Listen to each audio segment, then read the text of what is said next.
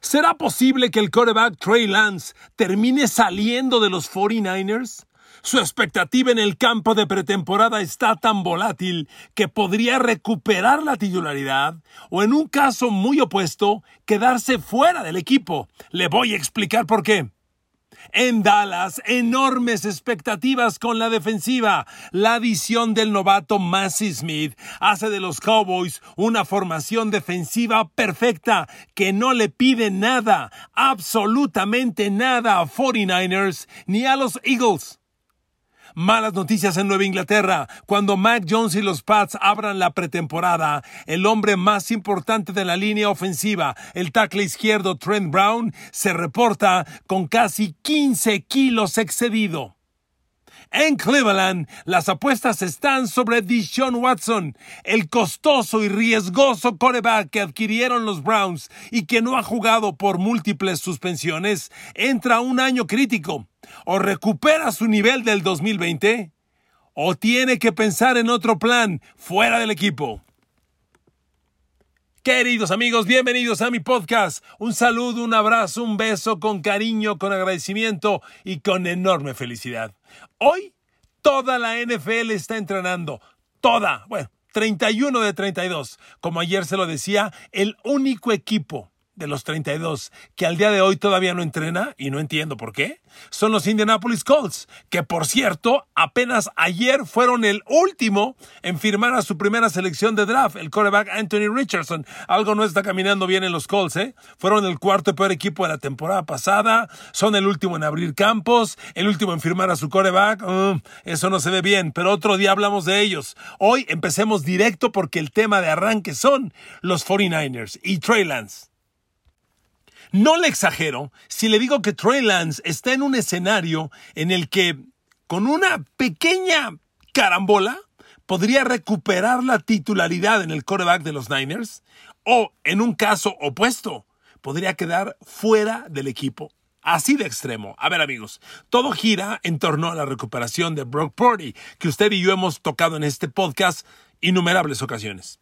Todo apunta, creyendo a los médicos, a los reportes, al coach y a nuestro amigo Alfredo Gutiérrez, el mexicano que entrena y juega con los 49ers, todo apunta a que Brock Purdy va a estar en la pretemporada. Tal vez no arranque estos días con el equipo, pero en unas dos semanas, en tres semanas, podría ya estar de regreso. Si Brock Purdy se regresa, se reporta íntegro al campo de pretemporada, entrena de acuerdo a los planes, juega y aparece en la jornada 1 de la temporada regular, el suplente ideal de los Niners va a ser Sam Darnold.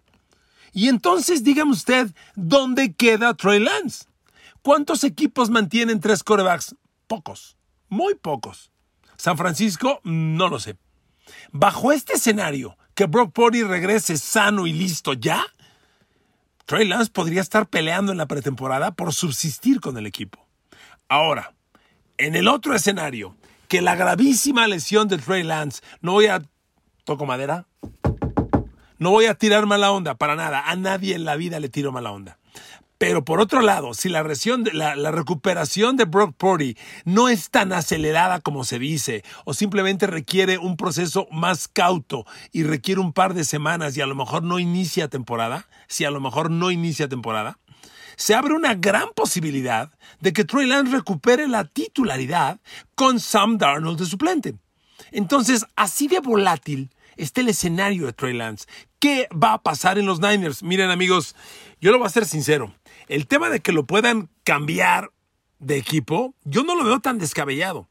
Varias veces hemos hecho cuentas usted y yo y le he dicho ese increíble dato que desde el 2018, cuando Trey Lance fue novato en la Universidad de North Dakota State, del 2018 al 2023, que ya son cinco años, el señor Trey Lance tiene 23 partidos como titular. Del 2018 a la fecha. Es un coreback con poco juego, sin experiencia, que en la NFL no ha madurado. A ver amigos, con los Niners lleva dos temporadas, 2021 y 2022, y ha jugado la fantástica cifra de cuatro partidos como titular, en dos temporadas.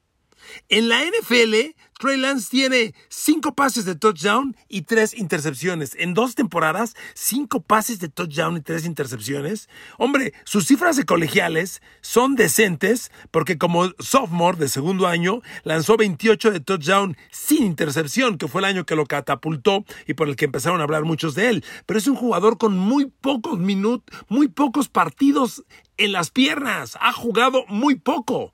Y pensar que sea titular en los Niners a mí me cuesta mucho trabajo. Tendría que iniciar la pretemporada con primer equipo, entrenar espectacular, jugar muy bien y llegar recargado, corregido y aumentado, cosa que yo veo difícil. Entonces, amigos, el escenario con Trey Lance, honestamente, está muy volátil. Ahora, en San Francisco hay varios panoramas bien atractivos. Por un lado, el equipo es es un Ferrari espectacular. Y, es rojo además el Ferrari. San Francisco tiene, no solo está sólido, tiene estrellas en todas las áreas. Y por si esta fuera poco, hay expectativas de grandes noticias. A ver, por ejemplo, en la línea frontal defensiva, llega Javon Hargrave, de Filadelfia, un jugador de 11 capturas de coreback la temporada pasada. Y se lo pones junto a Nick Bosa, que tuvo 18 capturas de coreback y fue el Defensive Player of the Year la temporada pasada, el defensivo del año y por y pones a Reggie Killo, que está ahí también, que fue un primera de draft. Y por si esto fuera poco, todo apunta a que Eric Armstead puede tener o debe tener en el 2023 su año de repunte. Es un jugador que tuvo números fantásticos. A ver, en el 2019 tuvo 11 capturas de coreback. El equipo le dio el super contrato de 85 millones de dólares en el 2020 y empezó a bajar su nivel. La temporada pasada tuvo lesiones en el pie, no jugó como se esperaba. Se quedó muy lejos la temporada pasada de su producción, pero déjeme decirle una cosa. Con todo el talento que ha agregado San Francisco, con Nick Bosa, Javon Hargrave en esa defensiva, más el novato Drake Jackson del otro lado, el trabajo de Arik Armstead puede ser absorber bloqueo. Ya sabemos que Bosa va a lograr las capturas de coreback. Hargrave llega con esa etiqueta de los Eagles. Si Eric Armstead simplemente absorbe bloqueo y permite que el trabajo sea más fácil para sus compañeros, la producción se va a dar. A lo mejor Arik Armstead estadísticamente no alcanza el doble dígito de, capturas de coreback, pero si, pero si su trabajo permite que Bosa, Hargrave sí logren ese doble dígito y que Dre Jackson tenga un salto grande, amigos, las cosas van a salir muy bien. Por eso el resurgimiento de Arik Armstead es muy importante en la línea frontal de los Niners. Amigos, parece mentira, pero todo lo que pasa alrededor de San Francisco luce muy bien. Las noticias de Purdy, una lesión tan grave son muy buenas y todo, todo alrededor de eso son muy buenos. Le voy, cierro el tema 49ers porque hay muchos equipos de qué hablar con este otro asunto. No hemos hablado porque normalmente de esto hablamos hasta final de temporada, de las elecciones compensatorias de draft que va a recibir San Francisco por los agentes libres que perdió. A ver, San Francisco perdió al tackle derecho Mike McClinchy, que Denver convirtió en el tackle ofensivo mejor pagado en la agencia libre. San Francisco perdió a Jimmy Garoppolo. Perdió al corner Emmanuel Mosley. Y San Francisco perdió también a Dimico Ryan, su coordinador defensivo, que se fue de coach, head coach a Houston. Y también la liga te paga selecciones compensatorias. Miren amigos, cómo funciona esto es lo siguiente.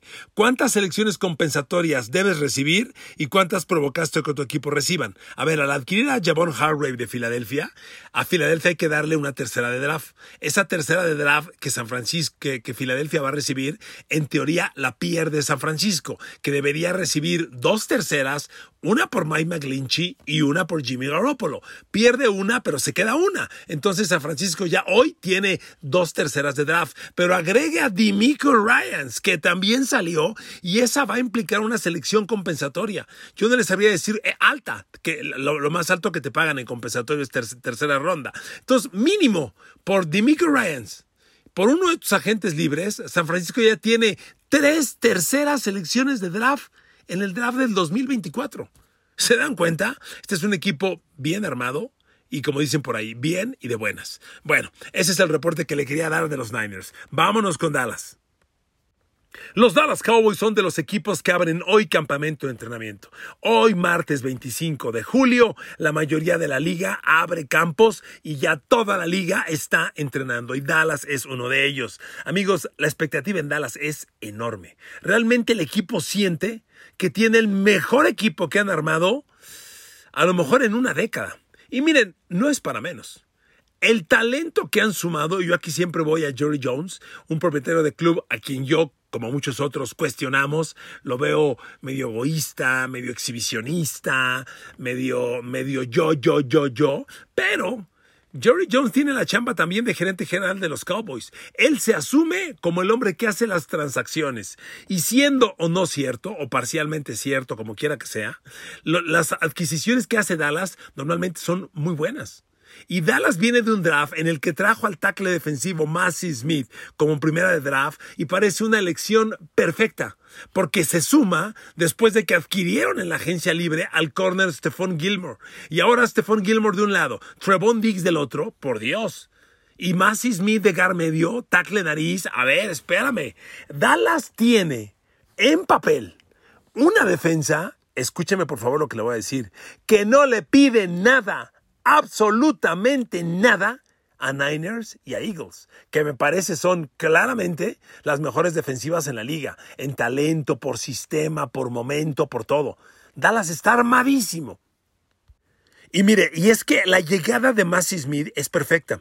Cuando usted ve a Dallas, nos encontramos una defensa, hombre, la temporada pasada, siempre le digo que hay, que hay que evaluar a los equipos cuando hablas de unidad defensiva o ofensiva, más que por yardas, yo soy enemigo de evaluarlos por yardas recibidas o generadas, hay que evaluarlos por puntos. Y hablando de una defensa, ¿cuántos puntos permitiste? Dallas es una buena defensa, la quinta que menos puntos permitió por partido, apenas 20.1 puntos por partido. Recuerde que solo hubo cuatro defensas permitiendo menos de 20 puntos por partido la temporada pasada. Dallas permitió 20 puntos fue la quinta en la liga. No está mal, pero cuando desmenuzas en trabajos especializados la defensa, encuentras una debilidad preocupante. Contra la carrera, Dallas fue la defensa 23 y eso es muy grave. Defender la carrera es fundamental en esta liga, particularmente cuando llegas a playoff. Digo, en cualquier partido es muy importante, pero en playoff es doblemente, porque la estrategia de ganar o perder un juego gira mucho en términos de posesión de balón. Y si tu defensa no para la carrera, permites que el rival corra, corra, te arrastre, haga posesiones de balón largas, se quede con el balón mucho tiempo, y si en un juego de 60 minutos el rival se queda a 32, 35, 37, 38 o 40 minutos con el balón y solo te deja 20, pues estás en una notable desventaja. Eso pasa con las defensas que no son buenas contra la carrera. Y Dallas el año pasado, hombre, permitió 129 yardas terrestres por partido. ¿Sabe cuál fue la mejor defensiva contra la carrera el año pasado? San Francisco permitió 77.7 yardas, Dallas 129. O sea, no está lejos de ser el doble. Muy mal. A ver, este, le voy a dar unos números. Baltimore, 92 yardas por partido. Eh, Miami, 103 yardas por partido. Solamente tres, tres defensas permitieron menos de 100 yardas terrestres por partido la temporada pasada. Perdóneme, me estoy brincando a Tennessee. También está entre los mejores. Tennessee, San Francisco y Baltimore, únicas defensivas que permitieron menos de 100 yardas terrestres por partido el año pasado. Pero Dallas permite 129. Es una cifra sin duda preocupante. Y ahí, ahí llega Massey Smith. Porque Massey Smith se va a alinear enfrente del centro, o ya sea enfrente del centro, o entre la grieta de centro y gar, o gar y centro, o sobre los gars. Ahí va a jugar Massey Smith. Y su trabajo es meter un tapón al centro. Que por ahí no pase nadie, nada, y la chamba atrás de él para Leighton Van Der Esch para Damon Clark, que hoy parece como el otro linebacker interior, o para Micah Parsons, que es el fenómeno, sea exitosa. Si eso funciona, Dallas será un mejor equipo contra la carrera y los números mejorarán. Es que miren amigos, yo veo la defensa de los Cowboys. Dallas juega 3-4, tres frontales, cuatro linebackers. La línea frontal de Marcus Lawrence, Massey Smith, este novato de Michigan del que estoy hablando, y Ossie Odigizua. Pero la rotación tiene a Sam Williams, segunda de draft del año pasado, Jonathan Hankins, talento probado y comprobado con Nueva Orleans y otros equipos, me gusta, y a Neville Gallimore, que ya lleva seis años en el equipo, ahí, que fue una segunda de draft de Oklahoma State. Estos tres son la rotación de los tres frontales. Ojalá encuentre lugar y se mete el mexicano y saca al arcón que viene atrás buscando un hueco. Ojalá, lo deseo.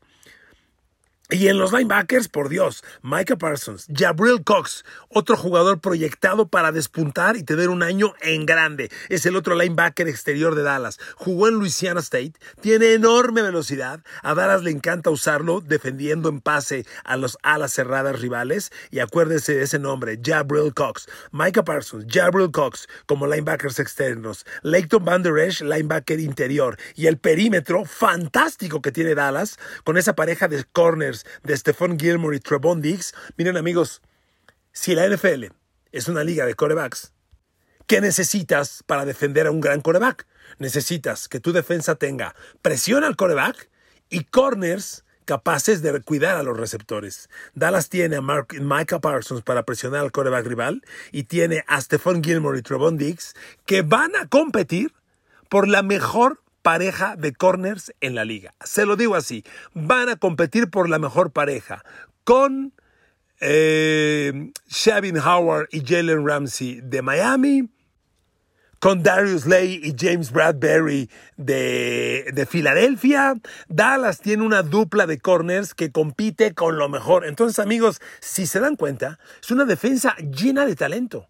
El tema de Massey Smith es una gran noticia. Seguramente vieron el video, porque se viralizó, en el que Micah Parsons está viendo el draft con un grupo de exjugadores y un podcast, podcaster famoso en Estados Unidos, y se están grabando, es un video podcast, y se levanta en pleno draft Micah Parsons, contesta el teléfono, contesta una, un mensaje de texto al parecer, se regresa, dan la selección de draft, y cuando dicen Massey Smith, se levanta gritando y dijo, ¡eh!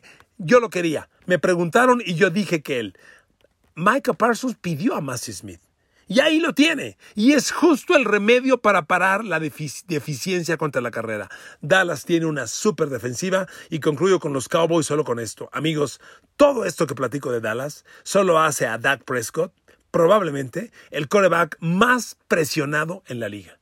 Dallas tiene un Ferrari para competirle a los Ferraris de Filadelfia y San Francisco.